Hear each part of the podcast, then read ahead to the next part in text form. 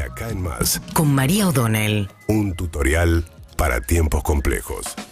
Bueno, el gobierno intenta eh, eh, ordenarse un poco después de haber exhibido tan públicamente todas sus diferencias, pero la desconfianza está a esta altura que lo logran poco. A ver, el fin de semana habló Máximo Kirchner, el diputado del Frente de Todos, en Lanús. Fue muy crítico con Martín Guzmán, diciendo que, eh, lo que dice, "Co- ¿qué otro apoyo necesita Martín Guzmán que no sea los que ya tiene el ministro de Economía? Si lo apoya Cristalina Georgieva, la titular del Fondo Monetario, lo apoya la Central Sindical en alusión a la CGT y lo apoya Clarín, tiró en ese discurso. En realidad Clarín ha sido súper crítico muchas veces, el medio de- del gobierno de Alberto Fernández, señalando muchas veces, incluso muchos de esos medios, que iba a ser lo mismo que Cristina Kirchner, que iba a terminar como eh, Venezuela la Argentina, pero en definitiva lo que termina haciendo Alberto Fernández eh, de la mano de Guzmán es él mismo imponiendo una fuerte crítica a lo que fue la gestión de, sobre todo el último gobierno de Cristina Kirchner en materia económica,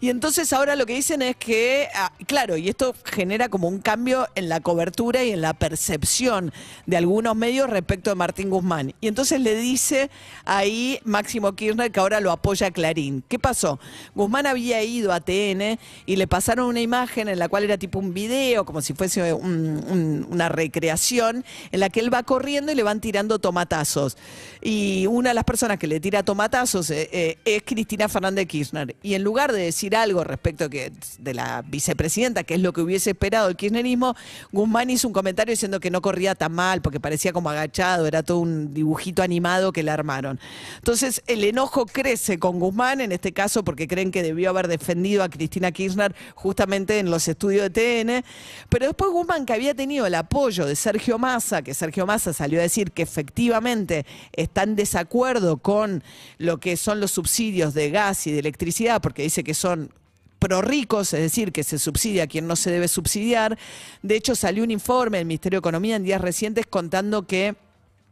los ricos reciben o los de mayores ingresos, ese subsidio significa eh, un apoyo totalmente innecesario porque es muy chico lo que los sectores de altos ingresos destinan de sus ingresos a pagar las tarifas de los servicios públicos. Entonces que no tiene ningún sentido ese subsidio. Pero bueno, más allá de eso, incluso Massa dijo, y ahora viene el tema del agua, porque tenemos que discutir que desperdiciamos el agua, va a venir un incremento del agua que conduce Male- Malena Galmarini y la pareja de Sergio Massa justamente a ISA. Pero bueno, a- Sergio Massa se había puesto del lado de Guzmán en esa discusión y entonces, así como antes, Máximo Kirchner había reclamado anticipar las cuotas del mínimo no imponible, de, perdón, del salario mínimo vital y móvil, los incrementos que estaban previstos hasta enero, que se den ahora, Sergio Massa dijo, bueno, tenemos que revisar también el mínimo no imponible. Él cuida mucho todo lo que es el, el electorado de clase media, media alta en realidad, aunque no se perciban de esa manera, porque los trabajadores que ganan más de 225 mil pesos, ahí varía según casado, soltero, tomamos esa referencia, pagan ganancias. ¿Qué pasó? Con la aceleración de la inflación se adelantaron muchas paritarias y mucha gente que no pagaba ganancias entró a pagar ganancias. De hecho, en el último trimestre, 100.000 personas empezaron a pagar ganancias que no estaba previsto. Entonces Massa dijo, hay que actualizar esto no en enero, como dice la ley, sino adelantémoslo, porque si no va a entrar mucha gente a pagar ganancias que no tiene por qué pagar. Y en eso Martín Guzmán le contestó, es una obviedad.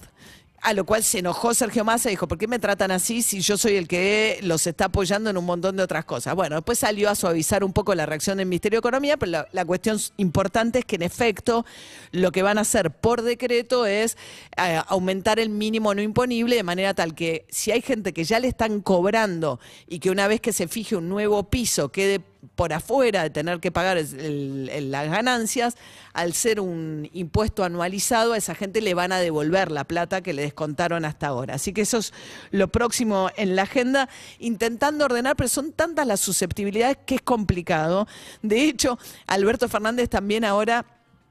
en lo que fue su viaje a Europa, terminó cosechando fuertes críticas eh, por parte de Rusia. Eh, Se publica en la agencia estatal Sputnik, que es un organismo muy controlado ideológicamente por el gobierno ruso, un artículo de un periodista que cita a su vez a un politólogo brasileño, pero eso es, lo interesante es que lo publique Sputnik con este ángulo diciendo que Alberto Fernández es un hipócrita y un traidor, porque es un desagradecido cuando a las vacunas Sputnik que le dio en su momento eh, Putin durante la pandemia y que en estos la gira de la semana pasada le fue a ofrecer, por ejemplo, gas a Alemania, siendo que Alemania hoy es el principal comprador o depende altísimamente del gas que le llega vía un gasoducto de Rusia. Así que en este giro también de eh, este estratégico o en función de cómo se van dando también los acontecimientos, Alberto Fernández ahora es acusado de traidor por la agencia estatal rusa Sputnik. Seguinos en Instagram y Twitter. Arroba Urbana Play FM